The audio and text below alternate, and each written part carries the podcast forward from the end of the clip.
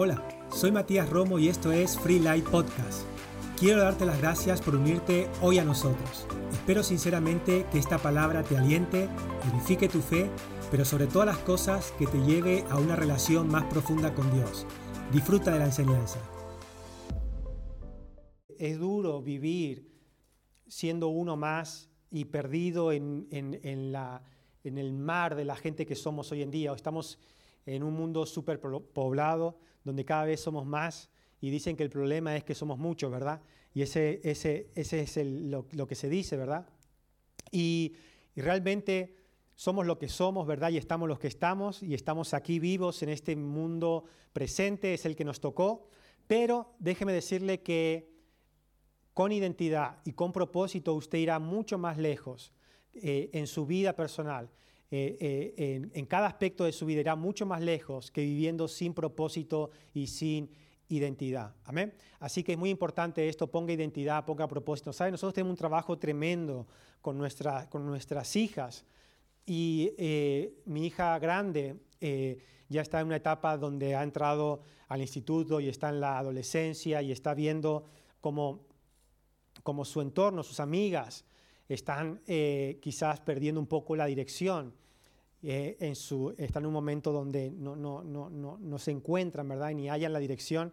Y es muy importante ponerle identidad, propósito, convicciones a nuestros hijos, porque lo necesitan. Y nosotros necesitamos tener esas convicciones, esa identidad y esas creencias fuertes. Por más que hay momentos en nuestra vida que todo parece que está al revés, que no entendemos ni para dónde va el asunto, ni cómo viene, pero déjeme decirle, cuando usted mantiene su creencia, cuando usted mantiene su convicción, porque es, e, tan fácil cambiar las convicciones para la gente. Hoy cree una cosa, mañana cree otra, ¿verdad? Y la sociedad antiguamente creía una forma y ahora cree otra. Lo que antes era tolerante ahora es intolerante, ¿verdad? O al revés, lo que antes era intolerante ahora es tolerante. Y resulta, no es un problema de cambiar eh, de modernizarnos y progresar, porque la, sociedad va progresando y va evolucionando, a veces para bien y a veces para mal, pero va creciendo y va evolucionando. Piense, antiguamente todo lo que era la matanza de animales era, era, era bien visto.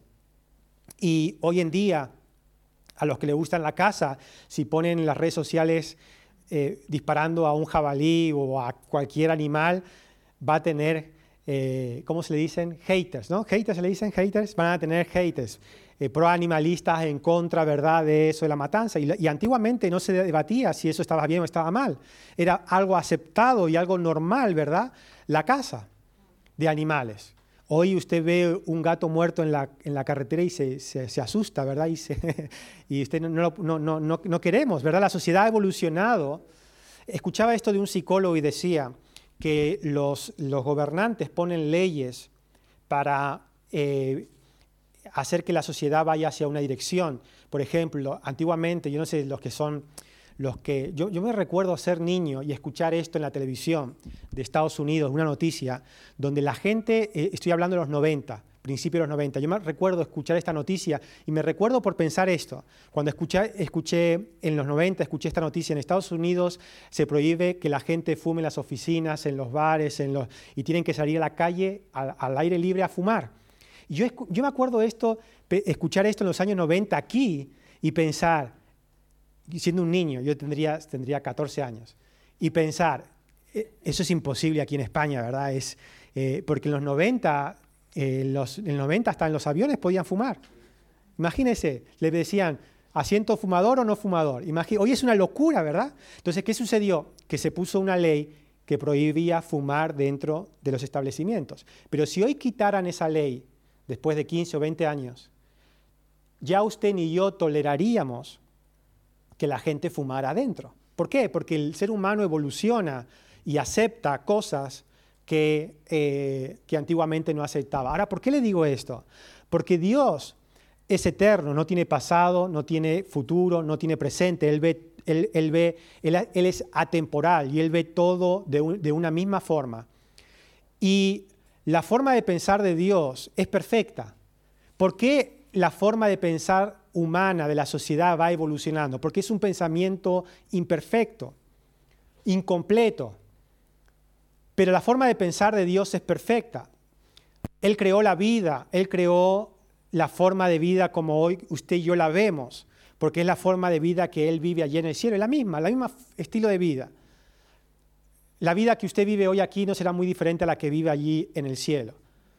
Pero déjeme decirle esto, si usted y yo perseguimos, perseguimos la esencia en nuestra creencia, no, no solamente de tratar de satisfacer una necesidad espiritual, abstracta, emocional de Dios, sino una idea, una, una, ideología, una forma de pensar, una creencia real. Es como decir esto a alguien que, que te pueda preguntar, ¿y cómo crees tú que Dios es real o que lo que dice la Biblia. Yo cuando era niño me debatía en esto, ¿verdad? ¿Cómo yo sé que lo que la dice la Biblia es de Dios, es Dios y no, y no es una invención humana o no, es un, no fue el apóstol Pablo que entró en trance y escribió allí? ¿Cómo, fue, ¿Cómo sé que son palabras inspiradas por Dios? La Biblia dice que toda la palabra de Dios es inspirada por Dios. ¿Cómo yo sé que eso es verdad? Bueno, podemos debatir mil horas y no llegar a un, no, yo, usted no convencerme a mí, o la gente que no, atea no puede convencernos a nosotros, ni nosotros podemos convencer a los ateos. ¿Por qué? Porque no hay forma eh, científica, ¿verdad? Tangible, que usted pueda decir, bueno, esto es, eh, eh, es, de, es de Dios o no es de Dios. Pero lo que sí usted puede ver es el efecto de esas palabras. Yo creo que la palabra de Dios es inspirada por Dios no solamente por lo que dice la Biblia, sino por el efecto que tiene en las personas esas palabras. Como de la misma forma usted no me puede decir que el amor, ¿qué es el amor? No me lo puede explicar, no me puede hacer un dibujito del amor. Dibújeme cómo es el amor, no me lo puede hacer. ¿Por qué? Porque es intangible, es intocable, es abstracto, pero no es una ilusión. Y usted dice, ¿cómo puede ser que, que no sea una ilusión el amor? El amor no existe, dice mucha gente. Albert Einstein, le leí la carta que le dedicó a su hija hace unos domingos atrás. Le dijo, la fuerza más poderosa del universo es el amor, un científico. Y usted puede decir, bueno, pero el amor existe y podemos debatir de eso. Pero lo que el amor hace, lo que el amor hace, no lo puede debatir. El amor trae paz en medio de la guerra. El amor arregla conflictos. El amor restaura relaciones. El amor libera eh, de, la falta de perdón y del rencor que la gente puede llegar a tener. Y solamente el amor lo puede hacer. Ahora, hay gente que puede decir, yo no creo en el amor, pero si usted abraza el amor, usted verá el efecto que tiene el amor en las personas y en la sociedad.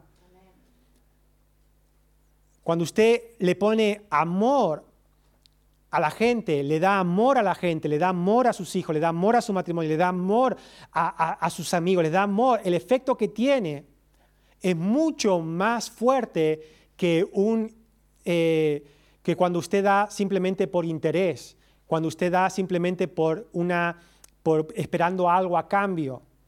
El amor produce cosas, la palabra de Dios produce cosas en nosotros.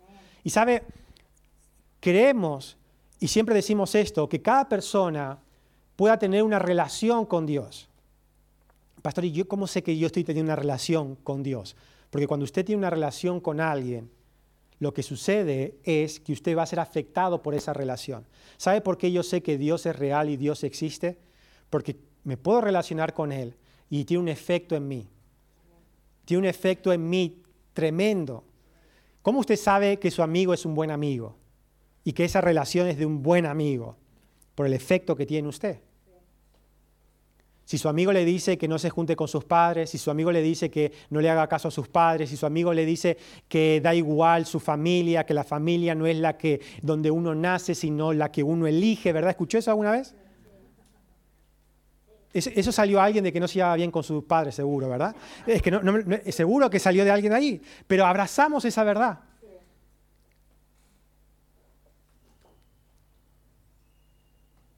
Entonces, el efecto que tiene el amigo que te lleva a cosas buenas hace que usted diga, esta persona es un buen amigo. Y usted dice, ¿cómo es buen amigo? ¿Qué te ha dado? No, no me ha dado nada, pero me ha ayudado. ¿Y cómo te ayudó?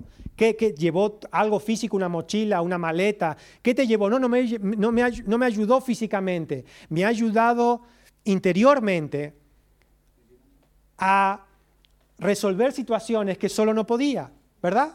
Eso es un buen amigo. ¿Cómo sabes que Dios es real? Bueno, yo no sé, yo nunca lo he visto a Dios, pero el punto es que me relaciono con Él y sé el efecto que tiene en mí. Y hoy quiero hablarles de algo, y sabe, cuando digo el efecto que tiene en mí, no significa que, que, que lo haya entendido y logrado todo. Estoy muy lejos de haberlo entendido y logrado todo. Pero quiero decirles que si nos relacionamos con Dios, no tratando mentalmente de decir, bueno, ¿será que Dios, será que Él me ayuda, será que Él existe, será que Él está? Si usted aprende a decir, bueno, yo voy a, voy a, relacionarme con Dios, y algo va a tener que suceder si realmente Él existe, algo va a tener que suceder no externamente. el mayor milagro no es que usted no tenga trabajo y consiga un trabajo. El mayor milagro no es que, que está, esté enfermo y ahora esté sano. Como dijo un, un, hombre de Dios hace mucho tiempo en una reunión que estaba, él dijo, en las reuniones de evangelización, ¿se acuerdan las campañas evangelísticas? Los que, son, los que tienen más años de creyente a lo mejor han estado en alguna carpa de, evangelización. Y, y, los que son más, los que todavía tienen mucho que vivir, no saben lo que es eso, ¿verdad? Pero las carpas de evangelización, yo me acuerdo de la primera carpa que vi de evangelización con Carlos Anacondia en, en, en, en las glorias esa fue mi primera experiencia con mis padres me llevaron. Y allí había de todo, habían cristianos, demonios, y eso parecía ángeles y demonios, vio, entonces era todo ahí, todo, en esa carpa estaba, ¿verdad? Entonces una decisión sabia que tomé, con que no entendía nada, tenían 10 años, dije, me voy al parque a jugar mientras mis padres están ahí, entonces ahí ya me quedé tranquilo, ¿verdad? Pero escuche, pero cuando uno tiene, tiene, tiene unas experiencias en la vida, y, y los que son más antiguos, eh, hemos conocido las carpas de evangelización. Y un hombre de Dios dijo, dice, en las carpas de, la evangelización sanábamos a los que estaban, eh, eran rengos, ¿sabes los rengos? En Argentina a una persona que renguea se le diría el rengo, automáticamente se le diría, este es el rengo, el rengo, el rengo pepito, el rengo manganito, ¿por qué? Porque si renguea, bueno, en Uruguay será igual, ¿verdad? Eh, el, el, rengo, ¿verdad? Hay, un jugador de pádel que le llaman el rengo y le preguntaban, ¿por qué te llaman el rengo? Porque tuve un accidente y renguea y ya me quedó el rengo para toda la vida. Ya no renguea más, pero sigue siendo el rengo, ¿verdad? Entonces, y, este, este, apóstol decía, en las campañas evangelísticas los rengos dejaban de renguear, pero el punto es que caminaban torcidos. O sea, ya caminaban sin renguear, pero seguían caminando torcidos en la vida. Porque el mayor milagro no es que el rengo deje de renguear o que el paralítico camine. ¿Para qué va a caminar si después va a caminar torcido? Que siga sentado mejor. Es, broma, ¿eh? No digo, oh, pastor, pastor, mire lo que está diciendo. Pero el mayor milagro, el mayor milagro no es lo que sucede exteriormente, sino lo que sucede en tu interior. Esa transformación interna que como consecuencia como consecuencia va a tener efectos en tu estilo de vida exterior, familiares, de salud, de trabajo, personales, en tus relaciones y en cada aspecto de tu vida. Aunque en algún momento seamos como ese rengo, que dejemos de renguear, pero nos torcemos, pero volvemos al camino. Porque Dios hace, hay algo dentro nuestro. La gente le llama religión, Dios, lo que sea, pero es la vida de Dios, la esencia de Dios que te lleva otra vez al camino. Y eso es una ventaja tremenda, porque el mundo está perdido, porque no tiene esa esencia que la pueda llevar otra vez al camino. Y hoy quiero hablarles, quiero hablarles acerca de lo que Dios produce o debe producir cuando nos relacionamos con Él. Y Dios, la Biblia dice que Dios es un Dios de paz. Quiero que venga conmigo a... A ver si ahora va esto. Antes iba, ¿eh? ¿verdad, Manuel? Antes iba, ¿verdad? Ahora, ahora, ahora sí. Isaías 9, verso número 6.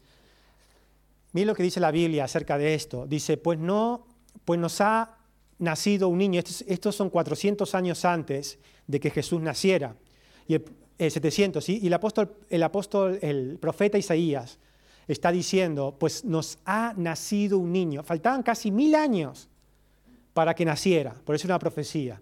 Pues nos ha nacido un niño, un hijo se nos ha dado, el gobierno descansará sobre sus hombros y será llamado consejero maravilloso, hacedor de grandes planes, Dios poderoso, Padre eterno, príncipe de paz.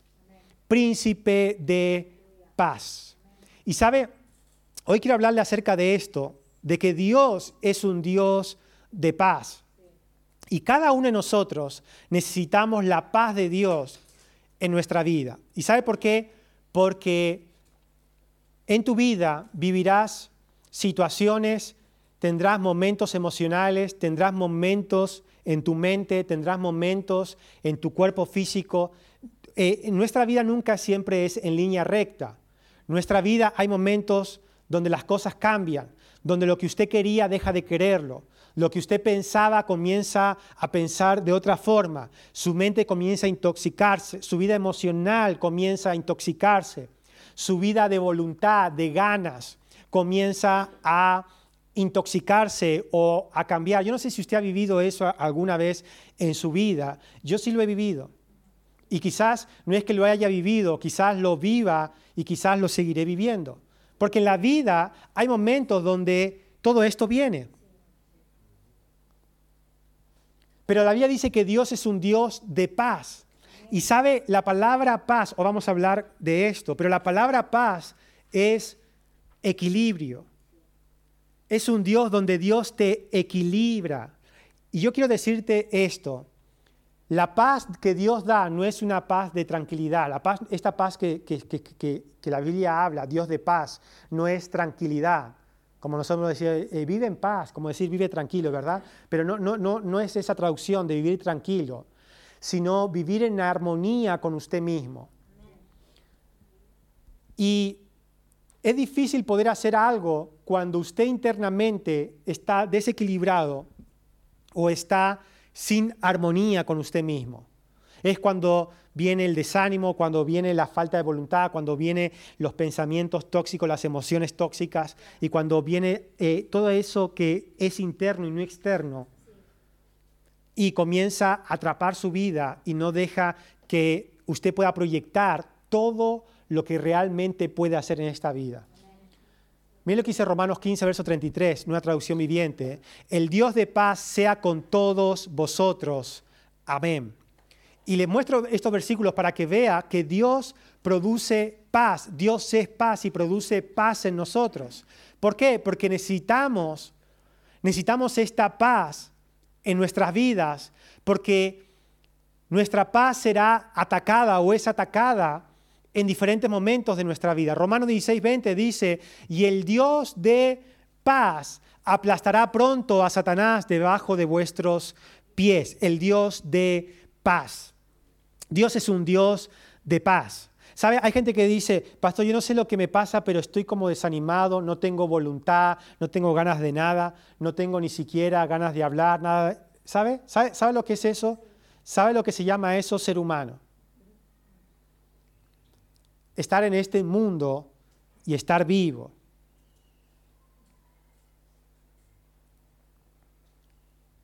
Y tenemos dos opciones, o aceptarlo o comenzar a ir en búsqueda de la paz. Puede tardar un tiempo, puede tardar, a veces tarda, pero debemos ir en busca de la paz de Dios. Yo hay momentos en mi vida donde sé que necesito ir en busca de esa paz, que Satanás, que la, la preocupación, que quizás la vida, la ansiedad me está quitando. Y hay diferentes formas de que tu paz se vaya. Hay, veremos el domingo que viene. Cuando tu paz se va, hay gente que pierde la paz por causa de lo material. Y veremos eso, de qué trata eso. Pero hay gente que pierde la paz por causa de lo emocional o lo mental.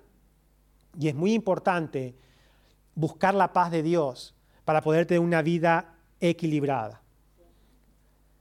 La palabra paz que estoy hablando significa shalom, que es integridad para nuestra totalidad, nuestro total bienestar. Y esto tiene que ver mucho más con un bienestar físico o un bienestar material, sino tiene que ver con un bienestar completo, porque la Biblia dice que usted y yo somos espíritu, alma y cuerpo, y Dios quiere que esta paz que Él nos da comience desde adentro hacia afuera desde adentro hacia afuera. Hoy tenemos tantos problemas de gente, de personas que pierden su paz y, tienen que estar tratados eh, eh, eh, con medicamentos, tienen que estar tratados con psicólogos, tienen que estar tratados con ayuda profesional. Y déjeme decirle, no digo que, no digo que eso esté mal, todos necesitamos la ayuda de alguna forma.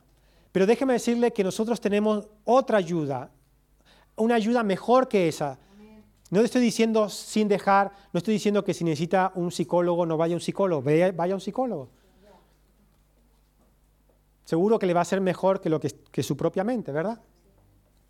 No digo que si el médico no le dio medicación, que, esté mal. Hay gente que dice, no, es que tengo un problema de ansiedad y por eso me, tomo una medicación de ansiedad, ¿verdad? Y déjeme decirle, toda ayuda es buena, porque al final tiene que ver con cosas químicas que produce nuestro cerebro y tiene que ver con eso. Pero escuche, usted puede encontrar la paz total, espíritu, alma y cuerpo. Usted piense esto, que todo lo que usted en el interior proyecta va a afectar en su cuerpo. La Biblia dice que, el odio y el rencor acorta la vida. ¿Cómo puede ser? Si el odio y el rencor es, simplemente una emoción, ¿verdad? O, es, un, es, una, una emoción tóxica, un pensamiento tóxico. Produce enfermedad y acorta vida. Los médicos dicen a las personas que están sufriendo enfermedades terminales que amen la vida, que sean felices, que sean positivos, que sean optimistas. ¿Por qué? Porque les ayudará. ¿Cómo puede ser si es simplemente algo mental y emocional, verdad? Porque lo que usted proyecta desde su interior va a afectar a su cuerpo y a su vida. Miren lo que dice Juan 14, verso 27, nueva traducción viviente. Les dejo un regalo, paz en la mente y este es un regalo maravilloso, ¿verdad? Esto tenemos que abrazarlo todo aquí, ¿verdad? Paz en la mente y en el corazón. Y la paz que yo doy es un regalo que el mundo no puede dar. Así que ni se angustien ni teman. Ahora, la Biblia dice que esta paz que Dios da es en el corazón y es en la mente, este bienestar, este equilibrio, esta integridad comienza desde adentro, desde tu interior, desde tu vida mental, desde tu vida emocional, hacia tu vida exterior. ¿Qué le quiero decir con todo esto? Que si usted no está bien aquí adentro, nunca estará bien allí afuera. Le vuelvo a decir, si usted no está bien aquí dentro, nunca estará bien allá afuera. Si usted no está bien aquí dentro, tampoco estará bien allá afuera. ¿Qué quiero decirle? Voy a decirle de otra forma. Si usted no está bien, si usted no está equilibrado, si usted no está eh, eh, eh, completo aquí dentro, aquí dentro, tampoco atraerá buenas cosas allí fuera. ¿Usted quiere atraer, quiere atraer buenas cosas a su vida? ¿Quiere atraer buena gente a su vida? pues tiene que estar bien aquí dentro y tiene que estar bien aquí dentro. Porque cuando usted está bien dentro de su corazón, cuando usted está bien en su vida mental, cuando usted está bien en su vida emocional, pasos dejo en tu corazón y en tu mente. Cuando usted está bien, usted va a atraer cosas buenas. Va a atraer o va a ir hacia la dirección buena. Es como, nunca escuchó esta frase, es, frase de, las, de, las, de, chicas, ¿verdad? Es frase de chicas. Cuando, todos, cuando las chicas eran, eh, eh, bueno, las mujeres eran chicas y las chicas son chicas, ¿verdad?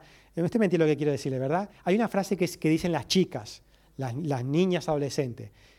es que a mí me gustan los malotes, ¿verdad? Me ¿Escuchó esto alguna vez?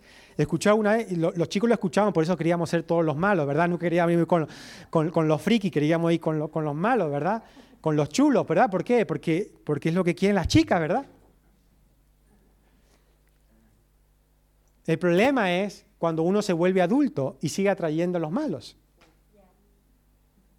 Es que no sé qué me pasa, que solo atraigo, me gustan los malos. ¿No sabes por qué te gustan los malos? o las malas.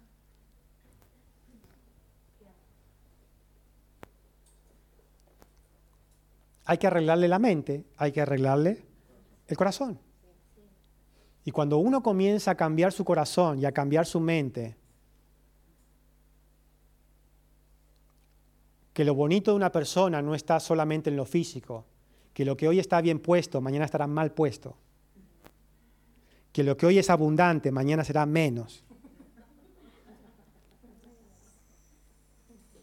¿verdad?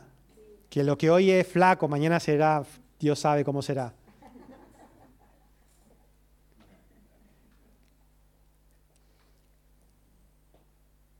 Porque la belleza se proyecta desde el interior. Pero cuando uno comienza a estar, encuentra paz dentro y paz en su mente, va a traer, va a traer lo correcto. ¿Sabe por qué? Porque va a haber más que lo exterior. Cuando usted comienza a estar bien dentro, y déjeme decirle que esté bien ayer no significa que, estuvo, que esté bien hoy. La paz es algo que usted debe eh, eh, defender en su vida. Yo muchas veces he perdido la paz de Dios. No es que no, tenga la paz, pero no, la, he, no la he manifestado en mi vida. Y quizás a usted también le haya sucedido, seguro que sí. Pero la Biblia dice que aún cuando parece que no la tenemos, todavía está el regalo de la paz de Dios. ¿Puede, entender esto? ¿Puede entender esto? Hay gente que dice, yo no sé por qué a uno siempre le va mal y a otro siempre le va bien. Cuando, usted, cuando usted está bien dentro, va a estar bien fuera. Cuando usted está bien dentro, ¿sabes por qué a veces, a veces la gente se hace la vida tan difícil? Porque adentro está tan complicado, tan complicado, que afuera va a ser complicado. Pero cuando adentro está tan, tan claro, cuando adentro está tan equilibrado, ¿qué va a suceder? Que afuera se van a equilibrar las cosas. Si estás, si encuentras la paz dentro, vas a vivir en paz fuera. Quizás hoy sea poca cosa, pero déjeme decirle, cuando cuando empieza a vivir la vida se dará cuenta qué importante es vivir en paz. Y vivir en paz no es vivir en tranquilidad, sino vivir equilibrado, en integridad. Ataques a tu paz. Tu paz, dijimos recién que, no siempre es algo que usted tiene, sino que a veces perdemos. Y hay ataques directos a tu paz. Número uno, el primer ataque que vendrá es la condenación o la culpa. Y déjeme decirle, todos metemos la pata, entonces todos somos culpables de algo en algún momento. Y a veces las cosas salen, escuche, la, condenación, la culpa no es, alguien que, no es algo que te dice, eh, la condenación no es alguien que te dice tú tienes la culpa. La condenación es, es una atadura interna que te atrapa y te hace sentir el culpable de algo y no te deja avanzar. La gente que ha vivido experiencias negativas y vive en condenación normalmente tienen conflictos para hacer lo correcto. Se encuentran en conflicto porque la condenación es un estado mental y emocional que no te dejará, no te dejará avanzar. No te dejará progresar. La condenación la Biblia dice que la culpa y la condenación son las armas de Satanás. La culpa y la condenación. Él siempre tratará de señalarte, de hacerte sentir condenado, culpable. Y la Biblia dice que una de las, eh, manifestaciones de la condenación es la vergüenza. Pero déjeme decirle, no hay nadie que esté libre de culpa. en este mundo. Solamente Jesús nos libera de culpa y condenación. No dejes que la culpa te atrape, no dejes que la condenación te atrape. No dejes, no dejes que por más que las cosas no hayan salido bien, no dejes que eso determine cómo va a ser tu vida a partir de ahora con Dios. Número dos, el desconocimiento, la ignorancia. Lo segundo que hará que usted no esté en paz es el desconocimiento y la ignorancia. Ya veremos eso más adelante, pero cuando usted, cuanto usted más conocimiento tiene, cuanto usted más sabiduría tiene acerca de la vida, de la familia, del propósito real de la vida, lo que va a suceder es que usted va a vivir una vida equilibrada en paz. Satanás usa el desconocimiento y la ignorancia para que la gente pierda su paz. Por ejemplo, cuando alguien no sabe de qué trata la vida, la ignorancia hace que la gente se haga preguntas, ¿por qué? Y esa, esa pregunta de por qué hace que la gente pierda su paz. ¿Sabe? Hay gente que ha tenido experiencias negativas, ha perdido un familiar y está toda su vida con esto. ¿Por qué? ¿Quién no ha tenido una tragedia, verdad? ¿Quién no conoce de alguien que haya vivido una tragedia de un familiar? Hay cientos de personas que mueren en el mundo, miles de personas que mueren en, esta reunión que tenemos durante esta hora. Hay miles de personas en el mundo muriendo, pero no nos, no nos preguntamos por qué, simplemente cuando nos sucede a nosotros, ¿verdad? A un familiar y preguntamos por qué, el desconocimiento, la ignorancia, por qué produce rechazo, dolor, hace que nuestra paz se vaya. Y sabe, hay gente que, que crece con un conflicto, con una situación mal resuelta en su vida, y crece y se desarrolla en su vida y pierde totalmente la paz y pierde vida como consecuencia. Pero cuando usted comienza a darse cuenta de que primero no tiene que hacer esa pregunta ¿por qué? ¿Por qué me pasa esto a mí? Le voy a dar una respuesta, no solo a ti te ha pasado. Entonces ya no es, no es tan... Te voy a dar otra respuesta. Hay gente que ha salido de eso. Cuando usted sabe, cuando usted dice, ¿por qué tuvo que morir así mi familiar? ¿No? Y hay gente, que, hay gente que quedó marcado por la muerte de alguien, de su madre, de su padre, ¿verdad? Y, es, una tragedia, ¿verdad? Es, es una marca, ¿verdad? Pero cuando usted tiene conocimiento, cuando usted tiene sabiduría, usted puede hallar paz. Aún en las cosas más dolorosas de la vida. Aún cuando usted esté atravesando momentos difíciles en su vida. Lo primero que tiene que entender es que lo que le sucede no le sucede solo a usted. Hay muchas personas, dice la Biblia, muchos hermanos que están enfrentando las mismas situaciones que cada uno de nosotros.